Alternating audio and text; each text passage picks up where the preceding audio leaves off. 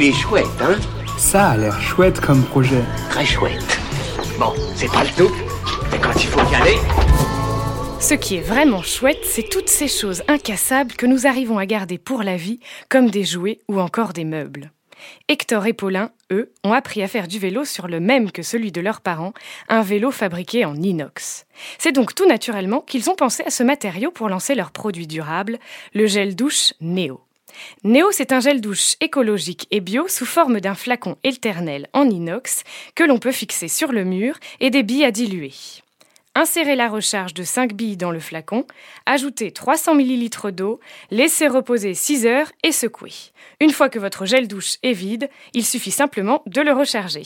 Ce produit peut éviter les 6 flacons en plastique vendus par seconde dans le monde, mais aussi 80% d'eau et 71% d'emballage non recyclé. Ça, c'est quand même chouette. Pour précommander Néo, rendez-vous sur Ulule. Il est chouette, hein?